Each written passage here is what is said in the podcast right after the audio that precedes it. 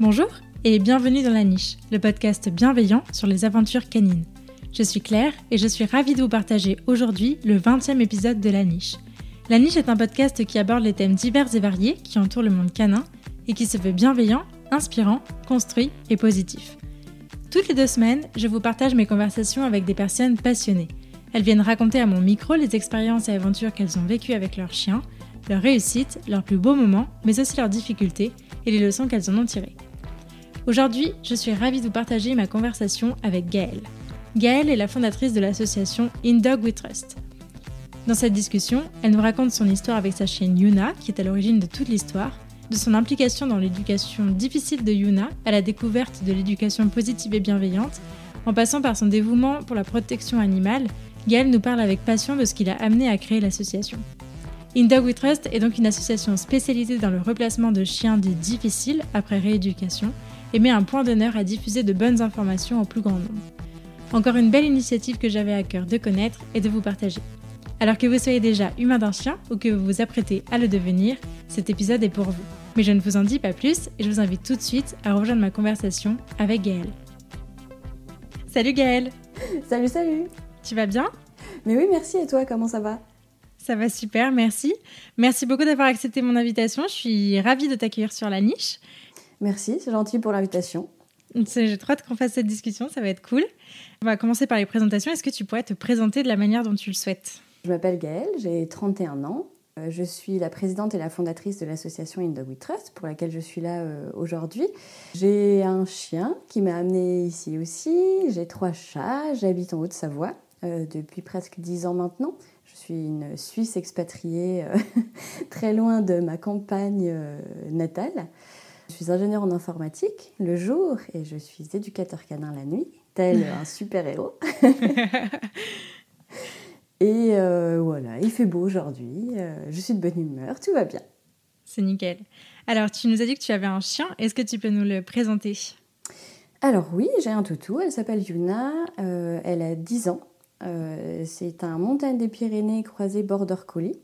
C'est une grosse petite doudoune euh, de, 35 kilos, très poilue, euh, euh, qui a une très bonne tête de Gogolden, comme j'aime les appeler. Ok. Alors du coup, avant de, passer un peu à l'histoire de Yuna, je voulais revenir un peu sur ton expérience antérieure avec les chiens. Est-ce que Yuna, c'est ton premier chien ou est-ce que tu as toujours eu des chiens dans ta vie? Comment ça s'est fait? Alors, quand j'étais petite, j'ai jamais eu de chien. Euh, mon papa était un très très grand fan des bergers allemands parce que lui on avait eu quand il était petit. Euh, maintenant, nous, on avait toujours vécu en appartement. On faisait partie un petit peu d'une famille à, à revenus modestes et ma maman a, eu toujours très peur des chiens. Euh, donc, étant petite, j'ai jamais eu de chien. j'ai assez rapidement pris le côté de mon papa d'aimer les chiens et quand j'ai eu l'âge d'en avoir un, j'ai eu une première chienne qui était une malinoise croisée border collie. Euh, avec laquelle on faisait chien d'avalanche en Suisse. Euh, donc je l'avais prise chiot et ensuite on a eu toute la partie apprentissage, éducation euh, et le, travail au sport. Et puis la vie a fait que voilà, mon enfance a été un peu parsemée d'embûches. malheureusement, j'ai pas pu la garder. parce que bah, je, me suis retrouvée sans maison, sans habitation et de vivre avec un malinois dans sa voiture, sachant que j'avais une petite Citroën C2 avec euh, le chat, le chien, toutes les affaires de, mes 20 ans de vie. Et euh, ce que je pouvais, c'est que malheureusement, je ne pouvais pas la garder. Donc j'ai dû trouver une, famille pour la faire adopter.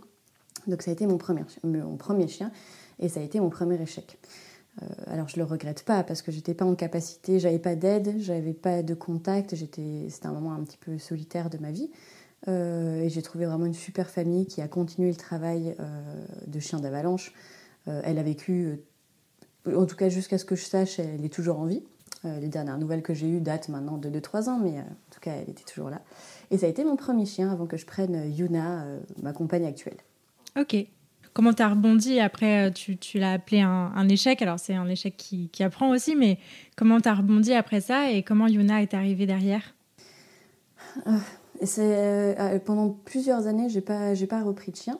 Quand ma situation personnelle s'est un petit peu améliorée, j'ai rencontré quelqu'un on a emménagé ensemble, euh, ça se passait très bien. Et cette personne, euh, pour, enfin mon ex-conjoint du coup, euh, pour la petite histoire marrante, travaillait dans les pompes funèbres. Et il a eu un collègue qui, lui, travaillait à moitié dans les pompes funèbres et à moitié dans les, les, trucs pour déblayer la neige, là, des sortes de petites machines pour déblayer la neige. Et pendant un hiver, ce monsieur-là qui travaillait dans les, trucs à neige, sa chienne s'était échappée de son jardin et était gestante de 15 chiots. Et lui a dit bah, Nous, on les veut pas, est-ce que tu en veux un? Et je me suis retrouvée un petit peu le, nez face au truc sans pouvoir trop réfléchir parce qu'ils allaient bah, les, euthanasier. Et euh, du coup, euh, truc à ne pas faire du tout, euh, je suis allée voir ces chiots avec mon ex-conjoint du coup. Et il n'y avait qu'une demoiselle sur 15. Et je me suis dit, je sais pas, il y, a un truc qui m'a fait choisir cette demoiselle de façon pas du tout réfléchie, pas du tout. Voilà, je, pas pris vraiment le temps de, vraiment me poser, de savoir si j'étais prête à avoir un chien ou pas. Et du coup, donc euh, l'histoire se fait comme ça, de, bouche à oreille par un particulier, euh, par euh, un collègue, etc., qui connaissait rien du tout en chien, qui savait même pas qui était le papa. On a dû aller chercher dans le village. et du coup, bah, quand la maman a mis bas, qu'on a été voir ce chiot et que le lendemain ils ont fait euthanasier les 14 autres chiots, il restait plus que la mienne avec sa maman. Ouch. Ouais, voilà. Euh, là, d'un point de vue, euh, pour les éducateurs canins qui regardent, les comportementalistes ou les gens qui sont un petit peu. Euh, qui ont quelques connaissances, chiot unique, sur du border collie et du, du montagne des Pyrénées, ça donne des, jolies choses qu'on pourra discuter dans la suite de l'histoire. Waouh, ok. Ok, donc du coup, c'est comme ça que Yona est arrivée. Là, tu pouvais pas faire autrement, je veux dire. ouais, je sais pas. En fait, il y a eu vraiment ce truc un peu con de tu le veux ou tu le veux pas, il va mourir. Et, j'avoue que pour le coup, pour une fois, j'ai pas été très réfléchie, très sensée. Et j'ai eu plus le, coup de cœur. Alors après, est-ce que c'est une excuse ou pas? C'était il y a 10 ans. La communication sur les chiens était quand même moins accessible. Euh, mhm. C'était que des sites internet ou des blogs, c'était moins. Il n'y avait pas encore ces échanges très Facebook, ces groupes, euh, ces instantanés. Est-ce que ça me donne une excuse? Non. Maintenant, voilà. Euh, c'est vrai que j'ai fait comme beaucoup d'adoptants. Euh, j'ai vu cette petite boule de poids, j'ai dit Ah, elle est trop mimi Et voilà. Oui, et en même temps, elle allait mourir, donc bon, c'était, ça jouait quand même. ouais, c'est ça. Il y a eu ces deux trucs de t'as le couteau sous la gorge, elle va mourir bah demain, réfléchis, est-ce que tu veux un chien ou pas euh. D'accord, voilà. Donc c'est comme ça qu'elle est arrivée euh, gracieusement dans ma vie sans, que, sans que ce soit prévu. Ok, du coup, là, il n'y avait pas de critères de, de, de recherche, il n'y avait pas de critères de de race ou de type de chien, euh, c'était elle, quoi. Absolument rien. Ouais, c'est ça. Je, je, sais pas, euh, quand il y avait ces 14 chiots devant moi, 15, euh, je, je sais pas, il y avait qu'une seule demoiselle. Est-ce que je me suis sentie appelée par ça, par féminisme, par... J'en sais rien, en tout cas. Voilà, c'est, Il y a eu un truc qui s'est passé, quoi. C'est ça. Ok. Bon, et alors, comment s'est passé cette petite demoiselle a grandi? Elle est arrivée à la maison? Raconte-nous. Euh, de nouveau, euh, j'ai pas eu vraiment d'œil ou en tout cas d'avis sur le moment sur, le, sur ces deux périodes d'imprégnation, donc ces deux périodes, enfin ces deux mois quand elle est restée avec sa maman, parce qu'effectivement, elle est restée deux mois avec sa maman. Je suis allée la voir, je crois, deux fois. Elle a grandi, tout s'est bien passé. Hein, euh, sa maman, on pouvait plus au bout de deux mois. donc du coup, on a été la récupérer, je crois, un ou deux jours avant le délai légal, parce que sa maman l'envoyait sévèrement bouler. Et puis, du coup, oui, c'est vrai que on a appris un petit peu par la suite qu'ils nourrissaient, que ce soit la maman ou euh, le chiot avec des restes de table, que, que voilà, qu'ils n'ont jamais eu vraiment de notion d'éducation, qu'ils ont fait à la bonne franquette, quoi, euh, sans connaissance, sans rien du tout. Et effectivement, donc j'ai récupéré un chiot qui n'était pas pucé, qui n'était pas vacciné, euh, qui, qui, avait respecté le délai légal, mais que j'ai dû après moi emmener chez le vétérinaire pour, pour faire les premiers soins le, strict minimum, le truc qui n'était pas voulu, et jusqu'à la fin, c'était. Euh... Euh, ouais, jusqu'à la fin, c'était, euh, pour le dire très poliment, de la merde. ok. il y a eu. C'était pas des éleveurs, c'était n'importe quoi, c'était pas stérile, c'était pas réglementaire, c'était pas réfléchi, c'était pas accompagné, sachant que. Ouais, il y a quand même pas mal de choses à faire pour un show, là, il n'y a rien qui n'a été fait. Mm. Enfin. Donc, non, non, de, de A à Z, il n'y a rien qui colle dans cette histoire. Ok. Bon, et donc, du coup, on imagine assez bien qu'il y a eu des conséquences à tout ça. Alors, raconte-nous comment s'est passé les premiers mois de, vie de Yuna euh, chez toi? les conséquences se sont fait sentir euh, très rapidement. Euh, à six mois, elle avait déjà deux ou trois diagnostics d'euthanasie par des vétérinaires et des éducateurs comportementalistes différents. elle avait vraiment un gros problème avec le contact. Elle faisait beaucoup de protection sur ses jouets, sur, sur nous, sur les autres chiens. Enfin, je, je pensais bien faire en l'emmenant voir des chiens euh, en allant en balade collective, etc., etc. Et à chaque balade collective, c'était de pire en pire en fait, et j'avais pas encore les, morceaux pour, pour comprendre pourquoi. Euh, on pouvait pas du tout la brosser euh, sans qu'elle nous morde. elle s'attaquait aux gens, elle s'attaquait aux chiens. donc effectivement, à, à, six mois, sachant que pendant six mois, elle avait peur de la nuit, donc j'ai pas dormi pendant six mois. Euh, comme un enfant, en fait, ça a été mon premier enfant, euh, à me réveiller 12 fois par nuit parce qu'elle pleurait, parce qu'elle aboyait, parce qu'elle couinait, parce qu'elle chouinait, euh, sachant que, encore une fois, moi je travaille la journée et je travaille en Suisse, donc on a des contrats à peu près de 45 heures, plus environ une heure de trajet, donc ça fait que je pars à 6 heures le matin. Encore une fois, c'était pas très réfléchi, je pars à 6 heures le matin et je rentre à 19 heures, donc ça fait quand même beaucoup d'absence.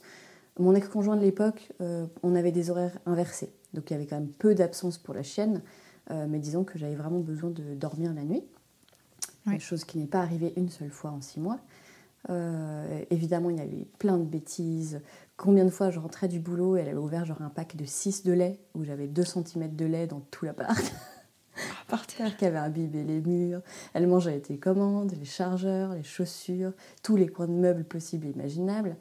Euh, vu que j'avais vraiment envie de bien m'occuper de ce chien, je n'avais pas trop réfléchi, j'avais pris plein de tricks. Enfin, c'était en cours d'apprentissage de lui apprendre plein de tricks, typiquement de ranger ses jouets dans les tiroirs. Mais j'avais pas encore tout à fait calculé que ça pouvait se retourner contre moi. Et que du coup, elle pouvait ouvrir les tiroirs pour sortir tout ce qu'elle voulait, de tout. Euh, typiquement, elle aimait beaucoup euh, sortir les casseroles, les assiettes. On avait aussi une bagarre contre euh, la poubelle. Euh, à la base, j'avais une poubelle un peu comme tout le monde sous l'évier avec un, placard comme ça. Euh, et elle ouvrait les portes pour aller manger ce qu'il y avait dans la poubelle. Je dit, ma cocotte, ça va pas se passer comme ça. J'ai mis une petite protection sur la, sur la poignée de la porte. Évidemment, en 2-2, en grattant dessous, elle avait réussi à faire péter les fixations des placards pour que du coup les placards ils se cassent la figure comme ça et qu'elle puisse aller manger entre. Ensuite, j'ai dit, ok, bah, je vais prendre la je vais prendre la poubelle, je vais la mettre en dessus, euh, parce que j'habite en appartement, donc je ne pouvais pas vraiment la mettre dans un garage ou une pièce séparée. Enfin, mm. voilà. Euh, du coup, j'ai pris, bah, je prends la poubelle et je vais la mettre en dessus euh, du plan de travail de la cuisine. la demoiselle arrivait à aller me tirer soit des chaises, soit des, cartons, n'importe quoi, pour grimper sur le comptoir de la cuisine, pour aller manger à la poubelle. En plus, elle était très maline. Ah, ah, mais en fait, ça a été le truc le plus rire de ma vie, c'est qu'elle était bien plus intelligente que moi. Euh, à chaque truc, elle arrive à faire une filouterie euh, pour me montrer euh, hey, tu me prends vraiment pour une nouille. Quoi. Les premiers mois de vie ont été compliqués. Évidemment, je suis, je suis allée rencontrer des professionnels, donc vétérinaire comportementaliste, vétérinaire classique, éducateur canin, moniteur de club, disant mais aidez-moi, je dors pas la nuit, il, faut, il faut, m'aider. Là, j'en peux plus. J'ai eu ce sentiment d'avoir envie de la tuer à, force de fatigue, à force de pleurs, à force de cris, à force de conflits tout le temps, euh, ce chiot qui avait une bouille extraordinaire, euh, je ne pouvais plus me l'encadrer. J'avais vraiment envie de lui faire du mal. Et avant de lui faire du mal, je me suis dit, il faut que je me fasse aider. Et malheureusement, les professionnels vers qui je me suis tournée m'ont pas du tout aidé, en disant, de toute façon, le montagne de Pyrénées, c'est euthanasie pour agressivité avant 5 ans. Euh, oui, c'est parce que vous n'êtes pas assez ferme avec elle, il faut la mettre sur le dos. Tout le tintouin classique euh, et très bienveillant qu'on trouve souvent quand dans ce genre de cas. Euh, oh, c'est ça, et, malgré le fait que j'ai pas du tout de notion d'éducation canine, alors oui, elle a pris des punitions, j'ai démarré son éducation en coercitif, sans même vraiment rechercher ce que c'était l'éducation, etc. Je partais du principe que c'était un peu comme potentiellement l'éducation d'un enfant, et je fais partie des enfants où, euh, quand je faisais une bêtise, je me prenais une claque, j'ai été pas mal. Voilà, j'ai eu des fessées, j'ai eu euh, des punitions de pas manger, j'ai eu des punitions de tout ce genre de choses que entre guillemets on n'est plus censé faire aujourd'hui. En tout cas, mm. on a des façons plus plus bienveillantes d'apprendre à un enfant que pour faire ses devoirs, euh, c'est quelque chose de bien pour sa vie et pas de lui dire si tu fais pas des devoirs, et eh ben, t'as plus à manger pendant trois jours. Et du coup, c'est vrai que euh, la violence physique me, me paraissait pas le bon moyen pour l'apprentissage. Je sais pas pourquoi, pourquoi est-ce que j'ai eu cette étincelle, ce truc qui m'a dit mais euh, non, change de professionnel, ça te convient pas. Bref, donc ça a été vraiment un moment très très compliqué pour moi. Et les professionnels qu'on voyait petit à petit, ne m'aidaient pas du tout.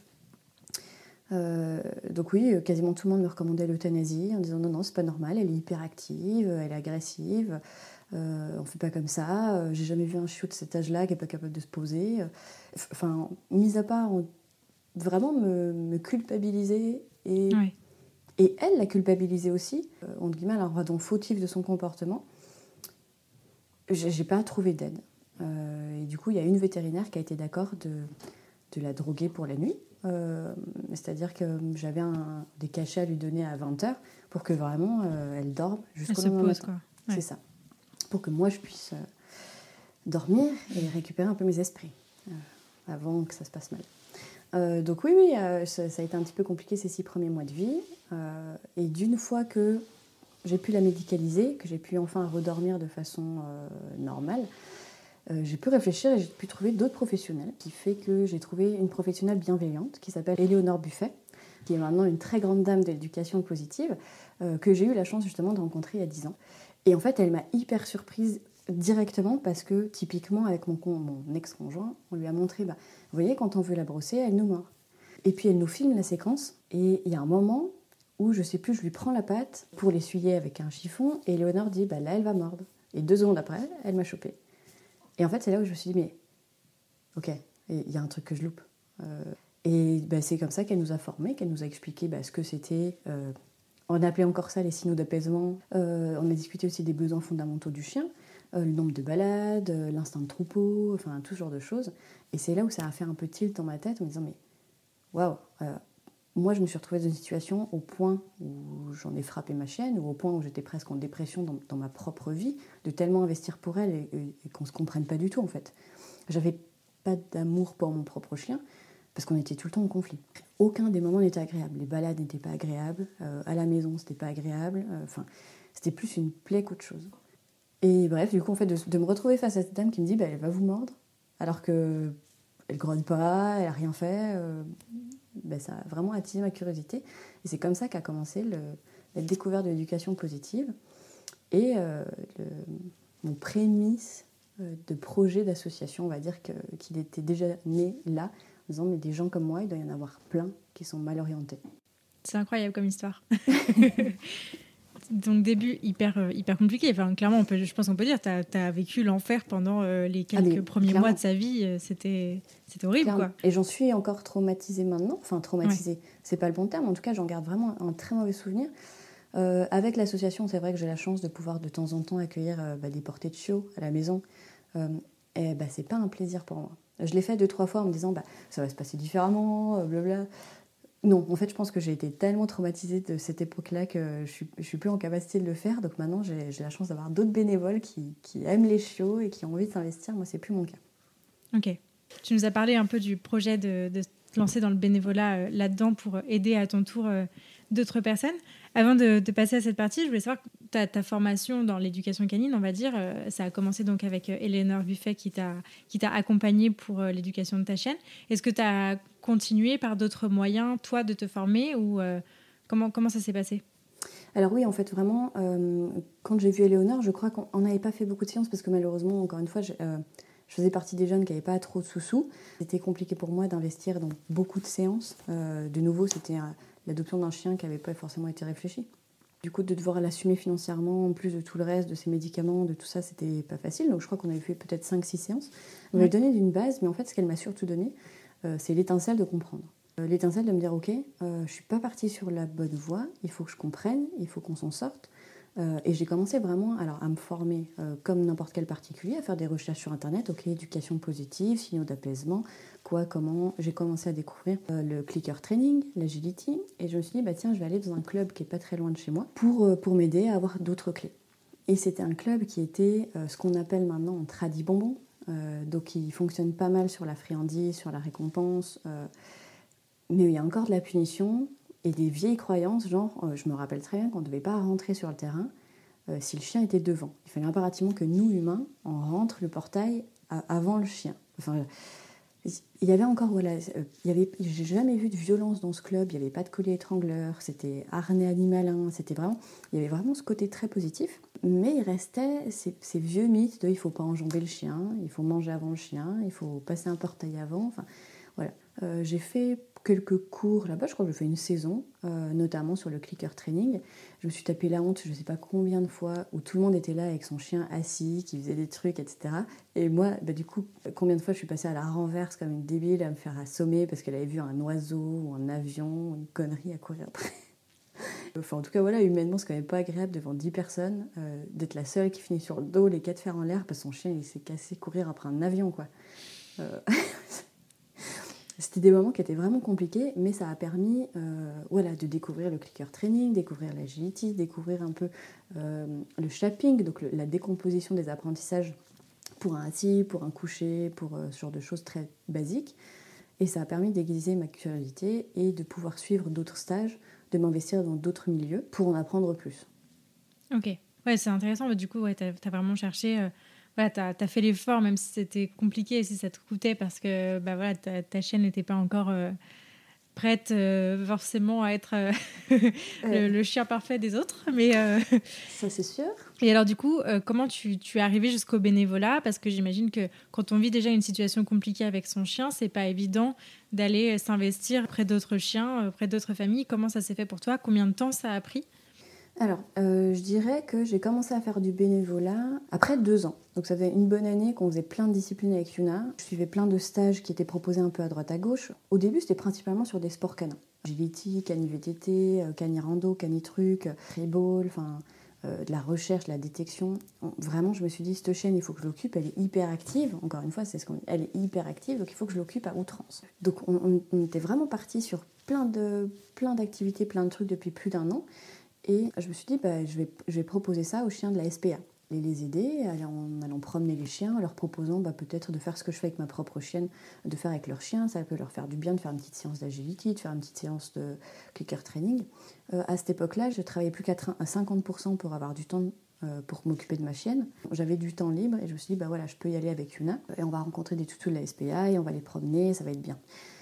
Et puis là, je me suis très vite confrontée au milieu de la protection animale qui n'est très agréable. La personne qui s'occupait des balades de chiens de cette SPA-là, c'était une personne qui voilà, faisait partie de la vieille école. Euh, les promenades des chiens duraient 10 minutes en courant, en laisse courte. Aucun n'avait le droit de renifler quoi que ce soit. Et quand, on, quand je suis allée innocemment leur proposer de l'aide en disant bah voilà j'ai tous mes après-midi, comment est-ce que je peux vous aider? Je peux vous proposer de faire ça, du clicker, du truc, du machin avec vos toutous, ça leur fera du bien. Euh, je me suis confrontée vraiment à, quelque chose de très dur.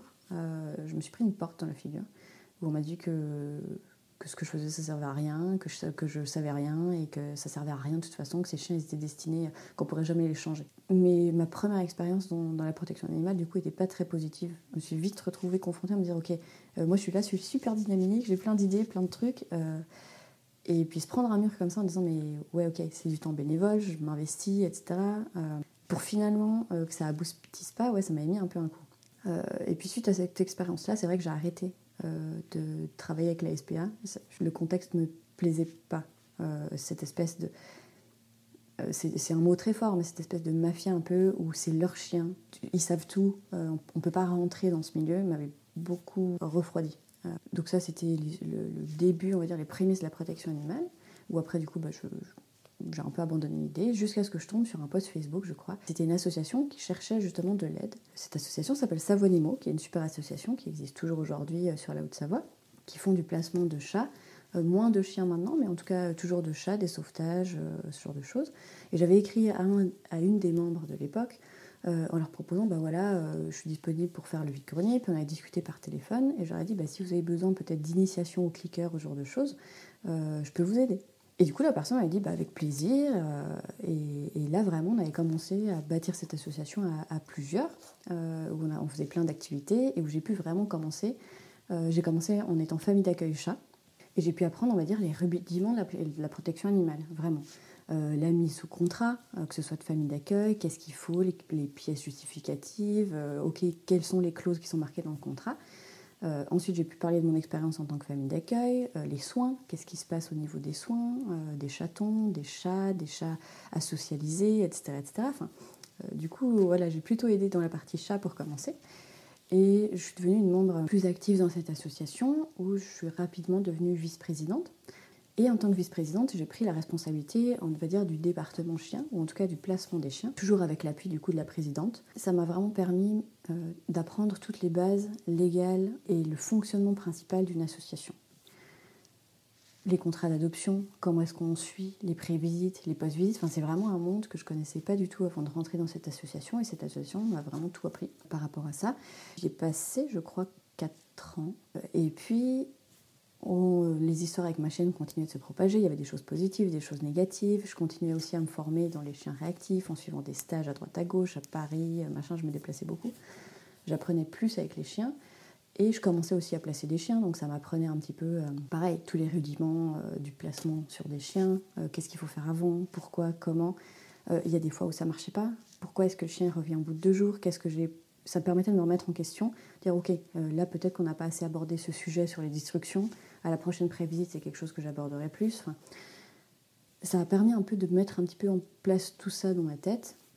Et c'est là qu'est venu un petit peu le projet In Dog We Trust. Euh, en tout cas, ses prémices où euh, j'ai fait part à la présidente de mon souhait de faire voir tous les chiens par des éducateurs canins. Même ceux qui n'ont pas de troubles de comportement, on fait un bilan. Euh, nous, il y a des choses qu'on ne voit pas. On a un taux de retour qui est quand même assez élevé ça me paraissait trop. Problème euh, avec des chiens qui revenaient au bout d'une semaine, deux semaines, un mois. Il y a un truc qui ne collait pas. Et du coup, j'avais justement proposé qu'on fasse voir des éducateurs canins, enfin les chiens par les éducateurs canins. Malheureusement, que ce soit financièrement ou éthiquement, c'était pas quelque chose de, très courant non plus. Et c'est là où a commencé à naître la frustration de mon côté en me disant mais je, ne peux pas continuer à placer des chiens euh, qui vont pas bien sans les faire voir par un professionnel. Disons que le malaise s'était installé là, euh, et puis j'ai finalement décidé de, partir. Euh, parce que la frustration était bien trop grande de me dire, mais je sais très bien que ce chien va revenir. Mm. Euh, il y a quelque chose qui ne va pas. D'accord, ok. Donc, deuxième expérience de bénévolat bien meilleure que la première, beaucoup plus enrichissante aussi, mais qui restait quand même. voilà, il y avait un, sentiment de, de, pas assez dans, dans, ce que tu, dans ce que tu faisais et tu n'étais pas n'étais pas assez en accord avec toi ce que tu aurais voulu faire. C'est ça. Euh, Donc c'est comme ça qu'est né euh, In Dog We Trust, j'imagine. Est-ce que tu peux nous en parler un peu? C'est comme ça qu'est né In Dog We Trust. Alors, pas tout de suite. Entre-temps, je m'étais séparée de mon ex-conjoint. Je suis restée presque deux ans toute seule. J'ai rencontré mon nouveau conjoint qui est mon mari aujourd'hui et qui trouvait déjà qu'il y avait des choses qui clochaient dans cette association. Et c'est lui qui m'a un petit peu mis le pied à l'étrier en disant mais exprime-toi, euh, t'es capable. C'est comme ça que j'ai pris la décision après de partir en disant ok bah, ça me convient pas, je pars. Euh, en plus, voilà, dans la protection animale, il y a beaucoup d'émotionnel, il y a beaucoup de choses. il ne faut pas se mentir, on est souvent des personnes qui sont un petit peu écorchées par la vie. Mhm. Euh, et du coup, toutes ces personnes qui ont des bobos, bah forcément, des fois, ça s'accorde plus trop bien. Euh, donc c'était très lourd émotionnellement. et voilà, mon, conjoint m'a aidé en fait à, prendre cette décision de, départ. Et aussi à prendre la décision de, construire une double trust, je dirais à peu près globalement six mois après euh, mon départ dans notre association. C'est lui qui m'a poussé au fait de me dire mais, mais t'es capable, euh, tu peux gérer toute seule une association, tu vas y arriver. Si tu sauves un chien par an, et eh ben euh, voilà. c'est déjà un. Et c'est déjà un. Et puis et du coup effectivement, donc je me suis mise à regarder toutes les procédures, etc. vu que j'aime bien que les choses soient carrées, je me dis bah, je mets un peu de sous de côté juste pour faire faire les statuts et les choses par un avocat, un statut d'avocat. donc c'est eux qui m'ont fait, qui m'avaient fait à l'époque tous les statuts pour la création de l'association, qui m'avait fait euh, toutes les démarches euh, pour le SIRET, le truc, le machin. et puis, In Dog We Trust est né. et grâce à l'aide d'éducateurs canins que j'avais pu rencontrer au cours de balades, au cours de, plein de choses, je me suis dit, ok, bah, je voudrais accueillir mon premier chien, où je vais le mettre dans une pension partenaire, pareil, des gens avec qui j'avais beaucoup discuté. Et est-ce que tu serais d'accord de venir tous les jours ou une fois par semaine, le sortir, faire des séances d'éducation pour que qu'on le remette sur pattes avant de l'adopter. Et c'est vraiment, ça a été voilà, la création d'Indog ça a été ce premier projet, premier chien, où euh, des éducateurs sont venus pour faire un bilan, ensuite faire des séances, euh, évidemment auxquelles j'assistais à chaque fois, où ils mettaient en place des protocoles que moi je pouvais suivre après sur mes balades toute seule avec le chien, parce que j'allais le sortir tous les jours euh, de la pension aussi. Donc voilà, ça a été vraiment le, prémisse de Indog a été, le but c'était vraiment ça, de prendre des chiens qui avaient des problèmes de comportement, de les rééduquer et de les placer. Ça a été ça depuis la première minute de l'association et ça le sera certainement jusqu'à sa fin. J'espère que les personnes qui me suivront après à la présidence, en tout cas, garderont ce, symbole-là. Trouble du comportement, on rééduque, on replace. Ok, D'accord. Donc aujourd'hui, c'est ça qui fait vraiment l'ADN de cette association. C'est ça peut-être le plus par rapport à d'autres associations qui, placent, qui replacent des animaux. là, c'est vraiment de, toute la partie rééducation et, accompagnement pour l'après, quoi. C'est ça, euh, évidemment que ça a fait naître aussi plein d'autres, plein d'autres choses. Euh, le message principal et l'activité principale, c'est ça. L'accueil de chiens à trouble de comportement, qu'on choisit évidemment, qu'on sélectionne, euh, en fonction des éducateurs disponibles, en fonction des places disponibles, etc. La rééducation, qui peut durer autant une semaine que deux ans, et le replacement. On a enrichi ce modèle très basique par la prévention chez les personnes qui abandonnent leurs chiens euh, les personnes qui abandonnent leurs chiens parce que justement il y a des troubles du comportement. C'est vrai que nous maintenant on fait beaucoup de la morsure, on va dire que c'est le trouble du comportement qui, qui, amène le plus à l'abandon. Au-delà de juste prendre le chien, d'émettre un jugement sur les personnes qui l'abandonnent et de faire notre travail, on va dire, en tout cas notre travail bénévole, on va aussi prendre du temps pour former les gens qui abandonnent leur chien en se disant ok, ce qui s'est passé là chez vous, c'est à cause de ça.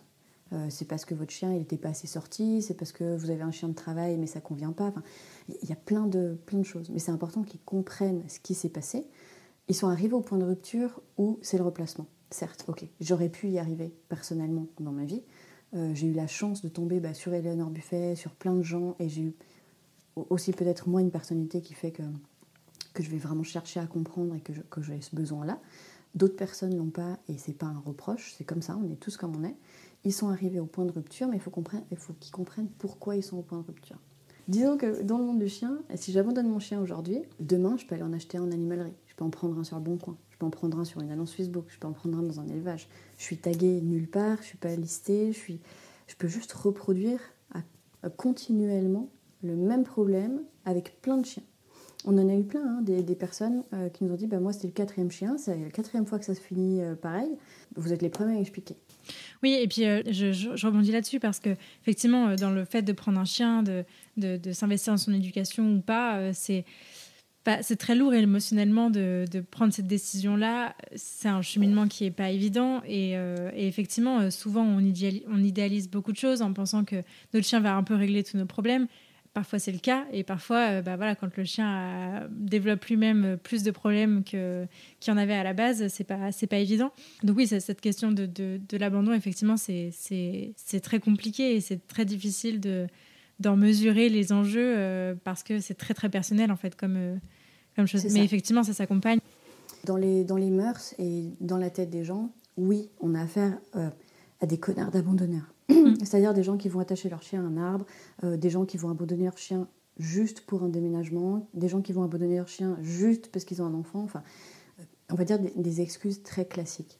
Mais globalement, de ma propre expérience, que ce soit au sein d'Indog We Trust ou au sein de mon association précédente, j'ai pas de chiffre exact, mais globalement, je pense que ça doit être que 20% des gens qui abandonnent. Ceux à qui on peut pas former, on peut rien leur dire, de toute façon, ils ont raison, euh, ils ont rien fait de juste et ils s'en foutent.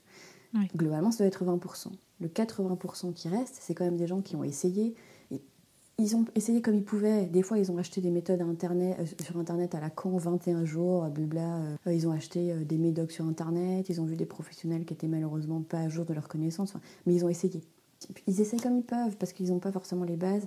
Mais ils ont essayé. Et pour eux, c'est un échec. Donc oui, il y a 20% d'abrutis. Ceux qui sont le plus mis en avant sur tous les sites. Ah, voyez, ce chien, il est maltraité. Ça fait un mois qu'il est sur un toit. Ouais, ok. Euh, mais ça, c'est 20%. Hmm. Le 80%, c'est des gens normaux, euh, comme vous, comme moi, qui, se retrouvent avec des difficultés. Ça peut arriver la morsure, ça peut arriver qu'on a peur de son chien, ça peut arriver. Enfin, euh, et ces gens-là, globalement, ils sont quand même investis dans l'abandon de leur chien. Certes, il y en a qui font pas juste, qui mettent sur le bon coin parce qu'ils veulent choisir eux-mêmes la nouvelle famille, qui vont à la SPA et qui abandonnent leur chien.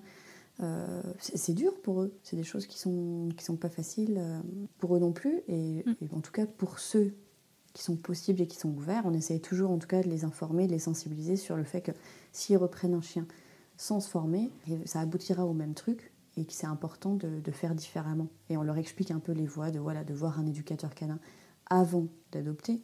Euh, pour choisir une race, un chien qui corresponde et de les suivre, etc. Malheureusement, dans la protection animale, il y a beaucoup de, jugements et on a beaucoup de gens qui arrivent en nous disant euh, Oui, euh, j'ai voulu abandonner mon chien, ils m'ont dit non parce qu'on était des mauvaises personnes, etc.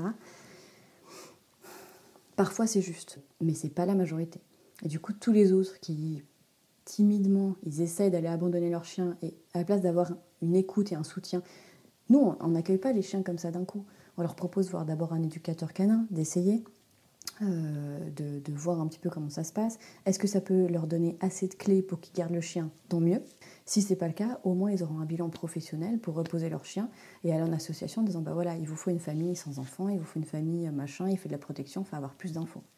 Le but de base de l'association, c'était simplement pour les chiens, mais on est aussi passé beaucoup sur la prévention des gens qui abandonnent, mais également sur la prévention des gens qui adoptent. Alors c'est très utopique, hein, on est une goutte d'eau dans, dans, la mer des abandons, mais si on, si on forme, si on a ce rôle pédagogique, peut-être que dans l'avenir, dans les prochaines générations, de machin, quelqu'un qui a abandonné bah, va pouvoir en discuter, bouche à oreille, en disant Ah bah, tu vois là, tu veux abandonner, euh, peut-être qu'il faut que tu te formes avant, enfin ce genre de choses. quoi. Super intéressant. Enfin, je, je, je salue beaucoup cette démarche parce qu'effectivement, c'est ouais, c'est des sujets compliqués qui touchent. Euh, on est vraiment euh, au point difficile. Et euh, abandonner son chien, c'est aussi reconnaître qu'on est en échec, qu'on n'y arrive pas. Et donc, ouais, c'est pas, pas aussi simple que, que ça, que ces 20% de personnes qui n'ont rien à faire et voilà, qui, qui, qui, disent allez hop. Ça, ça, dégage, entre guillemets, c'est horrible, mais c'est clairement ça. Oui, il y a des gens qui sont comme ça, il y a des gens qui sont très violents, il y a des gens qui sont. Euh, il y a des choses horribles que j'ai vues et que, qui me font encore rêver la nuit. J'ai fait mm. des choses pas très légales non plus pour récupérer des chiens où aucune des autorités réagissait euh, et j'étais la seule à pouvoir sauver ces chiens, où je me suis retrouvée. Enfin, oui, il y a des choses horribles. Mais c'est globalement 20%. C'est un chiffre dans ma tête, hein. euh, je n'ai pas vraiment de truc exact. Vraiment, la majorité des gens, c'est des gens qui ont essayé des trucs, même s'ils sont complètement à l'ouest, ils ont essayé des trucs. Euh, c'est pas forcément des mauvaises personnes, c'est des personnes qui peuvent écouter. Pas forcément reproduire, on est d'accord, on n'est pas Dieu, c'est pas parce qu'on va leur dire bah, c'était mieux de faire comme ça qu'ils vont nous écouter et que forcément ils vont le refaire. Euh, maintenant, oui, clairement, euh, pour moi, la majorité des gens qui abandonnent, c'est des gens euh, qui sont arrivés à un point de rupture. On a eu des gens qui nous abandonnent leur chien en pleurant, enfin, on a dû plus les consoler qu'autre chose, alors que c'était une bonne décision. Ils n'avaient pas ce qu'il fallait pour répondre aux besoins de leur chien. La vie, elle n'est pas cool, il y a des fois où c'est horrible, et où malheureusement, c'est triste à dire, où il y a beaucoup de gens dans la protection animale qui, qui sont là, oui, bah, t'as qu'à abandonner ton gosse. Oui, bah, je pense que si c'était peut-être plus facile, les gens le feraient c'est un débat très philosophique. Euh, mais en tout cas, dans le cadre des chiens. Oui, il peut arriver que ça soit, euh, ça soit bénéfique pour le chien de voilà d'être replacé, et même si, euh, même si ça va impliquer des choses compliquées pour le chien, pour les humains derrière, etc.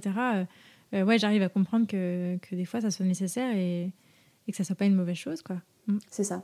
clairement, c'est quelque chose qui, encore maintenant, est, très compliqué euh, on, a ce genre de témoignages un petit peu tous les jours où les gens ils ont écrit des associations pour avoir de l'aide ou des SPA ou des refuges ou des un peu tout euh, et où ils n'ont pas eu le support qu'ils attendaient. Alors mm. bien sûr que nous émotionnellement on n'est pas forcément disponible non plus tout le temps. Et il y a aussi cette balance là, c'est que la majorité des associations, des refuges et ce genre de choses fonctionnent avec des gens qui sont bénévoles. Euh, et quand toute une semaine on a eu des gens qui nous ont un petit peu déposé leur détresse émotionnelle, euh, parce qu'ils divorcent, parce qu'ils ont eu un décès, parce qu'il y, y, a des histoires qui sont horribles. Enfin, je crois il y a encore 2-3 jours, euh, j'ai une dame qui m'écrivait en me disant bah, je, je vais décéder, euh, j'ai un cancer en phase terminale, je voudrais que mon chien il soit pris en charge par, par vous, parce que je sais qu'il sera bien placé. C'est dur humainement d'entendre ça, et des demandes comme ça, on en a, on, en a très souvent. et on reste humain, même si derrière on a l'habitude maintenant de gérer et justement de mettre l'émotionnel de côté comme on peut. Bah, des fois émotionnellement on n'est plus disponible pour accueillir d'autres choses. Donc je comprends que voilà que, que, dans les associations, dans les refuges, dans la protection animale en général, mm. parfois les gens peuvent avoir de mauvaises expériences parce qu'ils tombent sur quelqu'un qui est plus disponible émotionnellement. Ok. Maintenant, malheureusement, il y a quand même aussi beaucoup de personnes qui sont très très jugeantes. Du coup, euh, je voulais reparler un peu de, de, l'association pour euh, comprendre euh, son fonctionnement et, et son action au quotidien. C'est quoi les dispositifs qui sont mis en place, du coup, grâce à InDog We Trust Alors, il y a vraiment tout cet aspect prévention. Donc ça, c'est des choses qu'on fait avec quasiment toutes les personnes qui nous contactent, que ce soit pour abandonner ou des infos. C'est vraiment quelque chose qu'on a voulu mettre en place, de, pouvoir orienter les gens et répondre à des questions. Euh, c'est-à-dire que des fois, euh, voilà, typiquement, là, j'ai reçu un mail ce matin qui me dit bah, J'ai vu votre vidéo hier de medical training, c'est quelque chose que je voudrais faire avec mon chien, vers quel professionnel vous pouvez nous orienter? Euh, Donc, les dispositifs mis en place, le premier, ça va être vraiment l'apport de conseils, pour peu importe le sujet. J'ai des problèmes avec mon chien, ou non, je voudrais faire ci, ou euh, j'ai personne vers chez moi, je connais personne, qu'est-ce qu'on peut faire? On va vraiment prendre ce temps de conseil euh, vers des professionnels en méthode bienveillante uniquement, euh, qui ont des formations qui sont bienveillantes, qui sont éthiques, qui sont respectueuses et qui sont à jour de connaissances, c'est vraiment important. Et on va les réorienter sur toute la France. Donc vraiment, le premier dispositif, c'est cet aspect conseil. Le deuxième, ça va être effectivement le fait de prendre des chiens au trouble du comportement, donc ça peut être de la destruction, de la morsure, euh, de l'hyperactivité ou ce qu'ils appellent du HSHA maintenant, euh, ou des problèmes médicaux. On peut avoir des chiens qui sont aveugles, qui sont sourds, qui ont des problèmes d'hypothyroïdie, enfin, ce genre de choses qui ont été diagnostiquées. Euh, ah, peut-être HSHA, pour ceux qui ne savent pas, c'est donc un syndrome d'hypersensibilité, hyperactivité, c'est ça? C'est ça. c'est un syndrome qui malheureusement a fait un peu les frais de l'augmentation de chiens de berger, d'adoption de chiens de berger. C'est-à-dire qu'il y a quelques années, je dirais peut-être il y a cinq ans. C'est quelque chose qu'on a vraiment découvert dans le milieu particulier. Avant, c'était très médical. Maintenant, ça, ça vient un petit peu dans le milieu particulier. Ou dès qu'un vétérinaire voit un chien qui est hyperactif, notamment un border, un berger australien, un chien de chasse, un peu moins sur les chasses, mais pas mal sur les setters et sur de chiens qui, sont un peu, qui ont un peu de, jus, euh, vous dire Ah, bah, il est hyperactif, euh, il supporte pas la contrainte, il est HSHA. Alors que le vrai syndrome médical du HSHA est, est différent de ça. C'est pas parce que votre chien il, il sait pas se poser, qu'il tourne tout le temps en rond, etc., qu'il est forcément HSHA. Et malheureusement, c'est vrai qu'il y a eu peut-être un, petit souci euh, dans le monde de l'éducation ou des vétérinaires ou je sais pas, où c'est devenu quelque chose de, très divulgué, très commun. Euh, et du coup, tout le monde, j'ai eu des, gens qui nous ont écrit en disant Je sais pas quoi faire, mon chiot, il a 3 mois, il est HSHA. Mais, mais on en a eu 12 000. Donc voilà, le, le diagnostic du HSHA, c'est quelque chose de plus compliqué. Mais typiquement, un chien HSHA, c'est un chien qui ne dort pas, très peu, euh, que quelques heures, quelques minutes par nuit. Peu importe s'il a fait 24 km de qualité avant ou qu'il n'ait rien fait du tout. Il va avoir le même comportement. Euh, c'est un chien qui va toujours être en hypervigilance, qui va dormir qu'une, deux heures par nuit. Les miennes à 10 ans, c'est encore le cas maintenant. C'est un des syndromes. Et le truc, c'est que voilà, tout le monde arrive vers nous en disant ah, J'ai un border HSHA. Non, en fait, tu as un border. Voilà, arrête-toi là. c'est la base, c'est un border. Après, éventuellement, peut-être, mais. Peut-être qu'il y a des choses à faire, peut-être qu'il y a des choses à travailler, etc. Euh, mais, mais non, tu as un border. un border, c'est hyper tout. C'est hyper actif, c'est hyper sensible, c'est hyper sympa, c'est hyper méchant, c'est hyper tout. Ok. Ok, bon, c'était juste une petite parenthèse pour, euh, pour cibler un peu les, les troubles du comportement euh, qu'il pouvait y avoir, mais vas-y, je, je te laisse continuer du coup. Mais oui, sur les actions. on, a, on a vraiment ce, ce, ce, principe de prendre des chiens qui ont des troubles du comportement, parce que c'est vrai que euh, d'autres associations, euh, Refuge SPA, arrivent à placer très bien euh, des chiens qui n'ont pas ces troubles du comportement, qui sont plus simples, qui manquent peut-être juste un peu de social, un peu de... Voilà. du coup, nous, on va prendre les cas avec ce type de trouble de comportement. Donc, on okay. syndrome HSHA, morsure, destruction, angoisse de séparation, protection, des soucis avec les congénères, des chiens dits réactifs on va vraiment sélectionner ces chiens-là pour justement leur offrir la chance d'aller dans notre réseau d'éducateurs partenaires via plusieurs moyens. Soit on a, nous, des parcs pour des chiens euh, dangereux. Euh, donc c'est des parcs sur lesquels on met des chiens qui ont mordu gravement. Ça peut être plusieurs dizaines de points de suture, plusieurs centaines de points de suture. On les met dans ces parcs sachant qu'on peut rester euh, en sécurité via des trappes. C'est-à-dire qu'on n'est jamais en contact physique avec, avec l'animal. Avant de d'avoir contact avec le chien, on va apprendre à se connaître à travers le grillage, on va apprendre le port, le port de la muselière à l'animal via des trappes qu'on peut glisser en fait sur les parois, ou du coup on va pouvoir juste mettre la muselière, récompenser quand on veut, etc. Et bref, pouvoir se sécuriser avant de rentrer nous physiquement dans le parc. Donc ça, mmh. ces parcs-là, on en a un euh, qui est à La Prairie d'Ain, qui est un, de nos partenaires. Euh, Henri et Emmanuel sont, sont éducateurs canins, et ils ont également entre 1, 2, 3, 4 éducateurs canins qui viennent les aider euh, dans ces rééducations-là. C'est des rééducations que nous, on paye et on a payé la construction du parc. Donc ça, on en a un, c'est à Loyette, dans l'Ain, euh, et le projet, c'est d'en avoir trois de plus. Ensuite, on a un parc euh, de rééducation ici en Haute-Savoie, à Cernay, euh, où une amie en fait qui a une, pension canine nous a offert un bout de terrain en disant bah, vous pouvez construire un parc là-dessus. Pareil, c'est un parc où on peut faire l'apprentissage de muselière depuis l'extérieur, où on peut le couper en deux pour isoler le chien, euh, pour faire les nettoyages, ce genre de choses. Euh, et on travaille avec des éducateurs canins qui viennent bah, pareil quotidiennement pour sortir l'animal. Et ensuite, on a des éducateurs canins qui accueillent chez eux, soit via des chenilles, soit on, les finance, soit ils les ont déjà, et on les rémunère en fait pour ces rééducations. On n'a pas de famille d'accueil particulière, si on en a une ou deux pour des chiots ou des chiens qui n'ont pas de trouble du comportement, parce que des fois moralement on a aussi besoin de, de chiens qui sont euh, mignons, tout, tout bien. Ouais, c'est ça. On a aussi besoin, on a deux, trois familles d'accueil euh, particulières euh, qu'on accompagne également une fois par semaine avec des éducateurs canins qu'on paye. Que si on a une famille d'accueil qui se propose, ah bah tiens, bah moi je peux prendre en accueil machin, et eh ben on va quand même la former gratuitement pour que ça se passe bien, pour qu'en plus bah, la famille d'accueil on ait quand même un avantage parce que c'est chouette de se faire former euh, sans devoir le payer. Mm. Et pareil, ça peut permettre des choses positives, euh, que ce soit pour les accueils ou pour les chiens ou, de la propre famille. Trop cool. Bah, c'est chouettes actions. En tout cas, c'est hyper intéressant. Enfin, moi, ça m'intéresse beaucoup. je trouve ça très cool. Donc, du coup, tu nous as dit donc, que l'association fonctionnait avec euh, des partenaires qui sont donc principalement des éducateurs, quelques familles d'accueil et des bénévoles. Aujourd'hui, vous êtes combien de bénévoles à travailler vraiment sur, le, sur In We Trust alors aujourd'hui, on, est quatre bénévoles impliqués 100% du temps. Euh, enfin, trois bénévoles impliqués 100% du temps et Orline, une bénévole euh, qui gère euh, complètement de façon autonome Instagram, qui est Orlane, qui est, qui est une super petite artiste en herbe. Elle fait de la photographie, elle a son propre projet, elle est en train de monter son entreprise qui permet aux femmes de se sentir mieux dans leur peau. Elle fait des séances photographie euh, dans la forêt euh, qui, permettent aux femmes bah, d'apprécier leur rondeur, d'apprécier leur corps. Et elle les met très en valeur. Elle a vraiment un projet euh, magnifique. Donc n'hésitez pas à nous écrire si jamais vous voulez savoir son site internet ou quoi que ce soit. On mettra son site internet dans, le, dans les infos de, de l'épisode. voilà.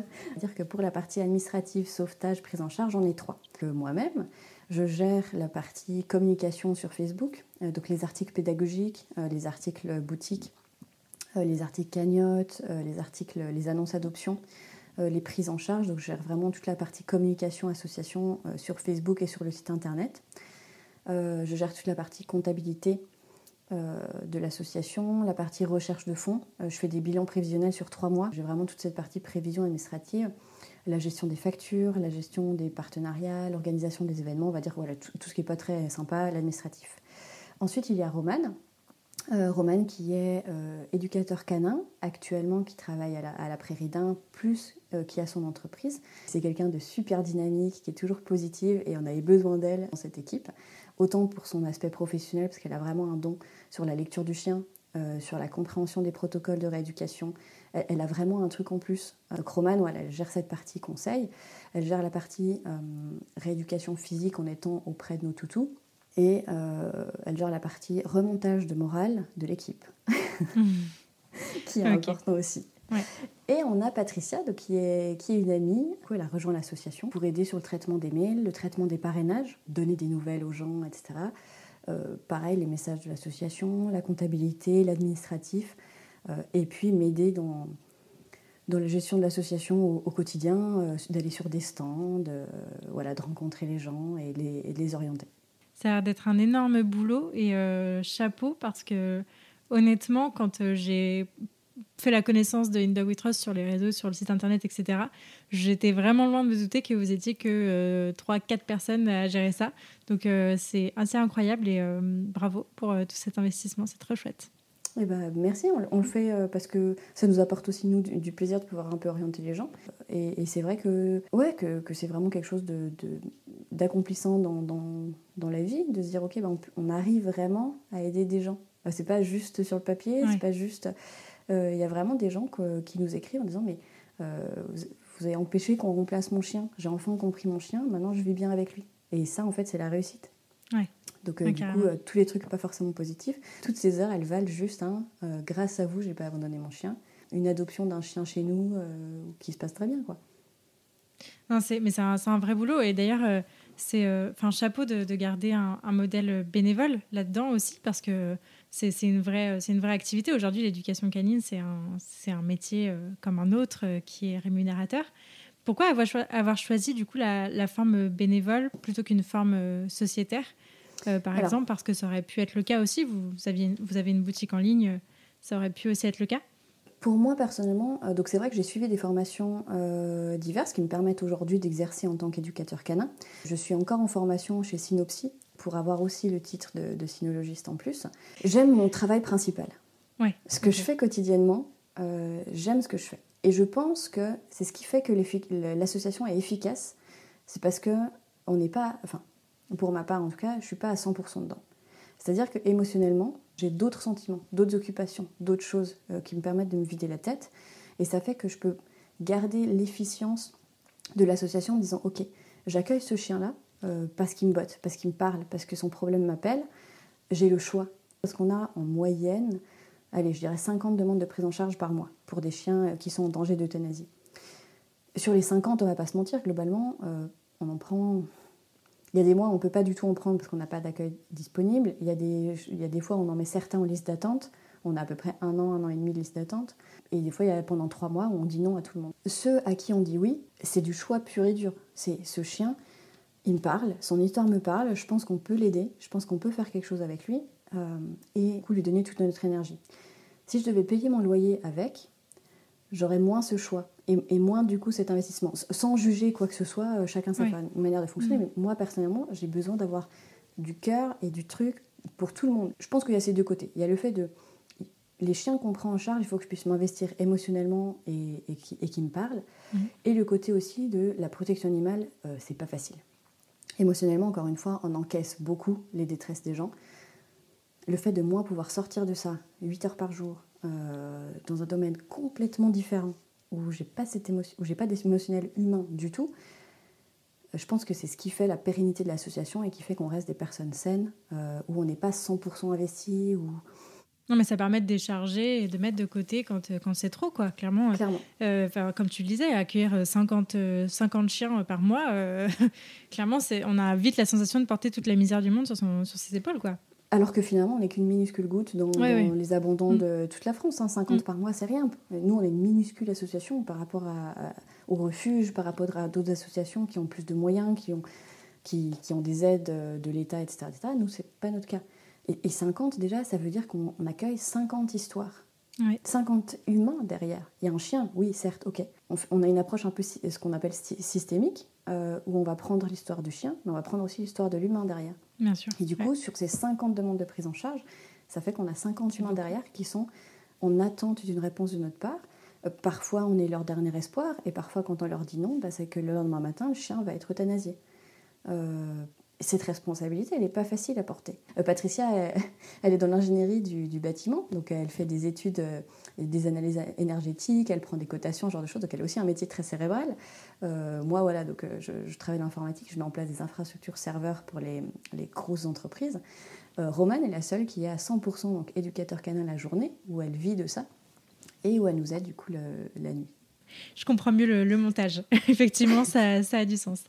Alors, tu nous parlais tout à l'heure euh, du, des, des, des merci qui vous poussent euh, à, à continuer et qui sont vraiment le moteur de, de cette association. Euh, globalement, vous avez à peu près aidé combien de personnes depuis le début de l'association? Alors, à ce jour, là tout de suite, euh, on a rééduqué et replacé 160 chiens en 3 ans. Ok. Euh, donc c'est un petit chiffre de nouveau par rapport à une SPA ou par rapport à quoi que ce soit. Euh, mais dans ce chiffre-là, on a un taux de retour très faible parce qu'on n'a que 6 chiens au total qu'on a dû euh, récupérer pour replacer. Donc, la- le pari de départ, euh, ce qui t'a poussé à partir de ta, de ta précédente association, il est bien relevé là, je crois. Clairement. Euh, et, et en fait, alors bien sûr qu'on se remet toujours en question, on peut faire mieux, on peut... ces 6 auraient pu être évités. Mais oui, je pense que le, fait d'être pédagogue, de mettre un peu ses a priori de côté, même si parfois c'est très très très très difficile, euh, bah, ça marche. Parce que si les gens sont formés, si les gens comprennent pourquoi ils, ab- ils abandonnent ou pourquoi ils adoptent, il n'y a pas de raison que ça marche pas. À partir du moment où on a toutes les clés en main, on n'a plus qu'à les utiliser. C'est très simpliste comme vision, mais globalement, oui, je, suis assez contente du fait qu'on que les adoptions en tout cas fonctionnent pas mal. Carrément. Non, c'est chouette, c'est une, une belle réussite. Bravo. Merci. Donc, on a parlé un petit peu de, de chiffres et de, de comment ça se passait financièrement euh, dans l'association, mais est-ce que tu peux nous en dire plus Euh, Parce que toutes ces rééducations, elles ont, j'imagine, un coût. Vous avez aussi des frais d'installation, des frais vétérinaires. Euh, comment ça se passe? Comment vous arrivez à, à votre équilibre pour que, pour que l'association puisse continuer de vivre? Alors déjà, ce qu'il faut savoir, c'est que euh, tous nos partenaires professionnels, donc éducateurs canins, sont rémunérés. Euh. Le respect du chien, ça passe aussi par le respect de l'humain. Ça fait qu'on respecte leur travail, on respecte leurs connaissances et on, permet à ce qu'ils aient des, finances pour continuer de se former, continuer de, fonctionner. Donc ça, c'est vraiment un aspect très important, c'est qu'on rémunère nos partenaires. et effectivement, pour rémunérer des éducateurs canins, on a un nombre de chiens simultanés qui est très petit. Globalement, on prend quatre grosses rééducations. Donc, grosse rééducation, c'est-à-dire plusieurs mois. Donc, c'est-à-dire plusieurs mois où il n'y a pas d'entrée d'argent euh, parce qu'il n'y a pas d'adoption. On en prend quatre simultanément à peu près. Et après, on comble avec trois, quatre grands, grands maximum autres chiens qui sont plus faciles. Donc, ça fait qu'au total, on prend maximum huit chiens à la fois. Euh, ces rééducations, elles nous coûtent. Moyenne des rééducations, c'est à peu près 600 euros par mois par chien. Euh, on a zéro subvention, donc on fonctionne uniquement par don, par parrainage et avec la boutique en ligne, qui est actuellement notre revenu principal à 70%. Euh, et il va y avoir les, les, les, teamings, les lilos, ce genre de petits dons un par mois, les événements. On génère vraiment de l'argent pour les rééducations via la boutique majoritairement. Ok, d'accord. Ok.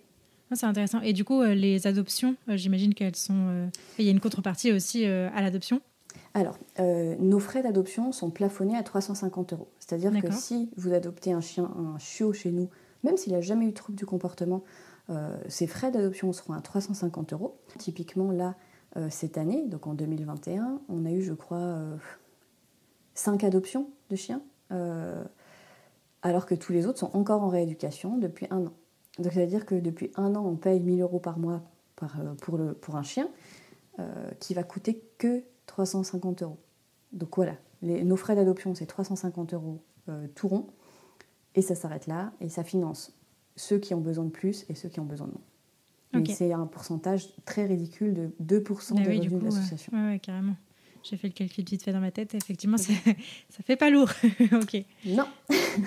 ça marche. Quel conseil tu donnerais à quelqu'un qui souhaiterait adopter un chien? J'ai qu'un seul conseil pour ça, c'est de voir un éducateur canin avant d'adopter un chien. Ça peut paraître complètement fou. Vous n'avez pas de chien, vous appelez un éducateur canin. Non, mm. en fait, si ils sont formés, ça va vous permettre de faire un bilan de qu'est-ce que vous pouvez offrir à un chien. Euh, il pourra même vous accompagner au refuge, en élevage, euh, etc., dans votre recherche d'animal, et ça vous permettrait d'avoir vraiment un animal qui vous correspond et qui correspond à votre mode de vie. Mmh. Ouais, puis avoir quelques petites clés aussi pour, euh, pour commencer et, et, pas, et pas vivre ces quelques mois de flottement où on ne sait pas trop comment faire, parce que c'est toujours difficile les premiers mois d'un chien à la maison, qu'il soit chiot ou adulte. Donc effectivement, ouais, c'est important. Merci de le rappeler. et quel conseil tu pourrais donner à des gens qui voudraient donner de leur temps, devenir bénévole dans la protection animale? Alors, la protection animale, c'est un grand monde, malheureusement, c'est un grand monde qui n'est pas forcément légalement très bien encadré. Euh, il y a beaucoup d'abus et il y a beaucoup de choses qui ne se font pas bien. Du coup, si vous voulez vous investir dans une association qui est clean, il faut qu'elle ait un numéro de sirette, assurez-vous qu'elle ait un numéro de sirette. Il faut que les personnes, elles placent les chiens, chats, animaux, gerbilles, euh, lapins sous contrat. Euh, donc il faut qu'ils aient des contrats d'accueil, des contrats d'adoption, ce genre de choses. Il faut que la comptabilité soit tenue, soit claire, euh, pas qu'il y ait de, tabou par rapport à ça. Euh, et il faut que les gens soient formés. C'est pas parce qu'on a un chien chez nous qu'on peut être éducateur canin et qu'on peut conseiller les autres. Donc assurez-vous d'avoir des associations qui ont à minimum une personne qui ont euh, la SACED, qui est le certificat de capacité. C'est la seule formation aujourd'hui obligatoire pour être éducateur canin, ce qui est évidemment pas assez, mais mm. une association qui s'investit à avoir une SACED, c'est déjà pas mal. Euh, donc assurez-vous bien, euh, si vous voulez être bénévole dans des associations, que vous avez des gens qui sont à jour de leurs connaissances, qui ne sont pas violents, qui ne parlent pas de dominance, qui ne parlent pas euh, de, prise de place. voilà, vraiment, assurez-vous des connaissances de l'association dans laquelle vous voulez travailler, ça vous fera moins mal au cœur. C'est sûr. Je vais maintenant te poser la question signature de ce podcast. Qu'est-ce que ça a changé à ta vie de vivre avec Yona, de l'avoir dans ta vie et d'aider tous ces chiens au final? Bah, euh, Du coup, comme vous avez pu le comprendre, euh, ça a tout changé dans ma vie. Je suis partie euh, d'être une, petite nana écorchée de la vie, qui était très seule, qui n'avait pas grand-chose à quoi s'accrocher, qui, qui, subissait un peu la vie sans, sans, trop faire quoi que ce soit, à maintenant où j'ai une vie qui est stable, je peux accompagner des gens, j'ai appris à vivre avec mon propre chien, mais du coup ça a tout changé dans ma vie en positif et en négatif. J'ai eu autant d'émotions positives dans la création de l'association, dans les réussites avec ma propre chienne, dans... ça m'a appris beaucoup sur moi, sur ma passion, sur, euh, sur euh, le côté d'être très têtu d'avoir besoin de comprendre, que des côtés négatifs où j'aurais jamais pensé pleurer pour un chien, j'aurais jamais pensé me retrouver euh, à genoux sur mon carrelage à pleurer tout ce que je pouvais tellement que j'en peux plus, j'aurais jamais pensé me faire quitter à cause de mon chien, j'aurais... donc voilà, plein d'émotions positives, plein d'émotions négatives et à refaire, je referai tout pareil. Parfait. Est-ce qu'il y a des ressources que tu aimerais partager à nos auditeurs? Euh, alors sur notre boutique en ligne, on vend des petits livres et des brochures, euh, des brochures numériques qui sont faites par nos soins. J'en ai rédigé, je crois, deux. Euh, sur l'agression, sur comment être un chien référent, enfin un maître référent, sur qu'est-ce que sont les signaux d'apaisement, les signaux de communication. On a des livres physiques d'éducateurs canins avec qui on travaille. donc n'hésitez pas à aller y faire un tour. ça reste des bonnes références. Et puis en plus, ça aide l'association, donc euh, c'est tout bénef. C'est juste. Où est-ce qu'on redirige les auditeurs qui souhaiteraient euh, suivre euh, les aventures de l'association et puis bah, tout, ton, travail, tout ton investissement que tu mets là-dedans euh, oui, alors la, page la plus active, ça reste la page Facebook, donc c'est In. Euh, on a un site internet, association-indogwetrust.fr, et on a Instagram, euh, également, donc n'hésitez pas à nous suivre un petit peu par ces biais-là. Sur la page Facebook, vous avez la, chance d'avoir des articles qui sont euh, mis à jour assez souvent sur de la pédagogie. Dernièrement, c'était sur les staffs, sur le medical training, sur, sur plein de choses intéressantes, donc n'hésitez pas à nous suivre. Euh, plus on a de visibilité, plus ça permet de toucher de monde, autant dans l'information que dans la potentielle adoption d'un de nos toutous. Merci beaucoup Gaëlle d'avoir euh, pris le temps d'échanger et de parler avec passion de, tout ça. Je suis vraiment contente de cette interview. Et je suis vraiment contente de t'avoir rencontré aussi, donc euh, donc c'est chouette. Merci beaucoup. Eh ben, à merci beaucoup. Le, plaisir est partagé. c'est agréable de pouvoir en parler et de pouvoir partager cette passion avec des gens. Et j'espère que ça en fera naître chez, chez certaines personnes. Passe une très bonne journée. À bientôt. Eh ben, merci de même. Merci beaucoup de vous être rejoint à ma conversation avec Gaëlle et de l'avoir écouté jusqu'au bout.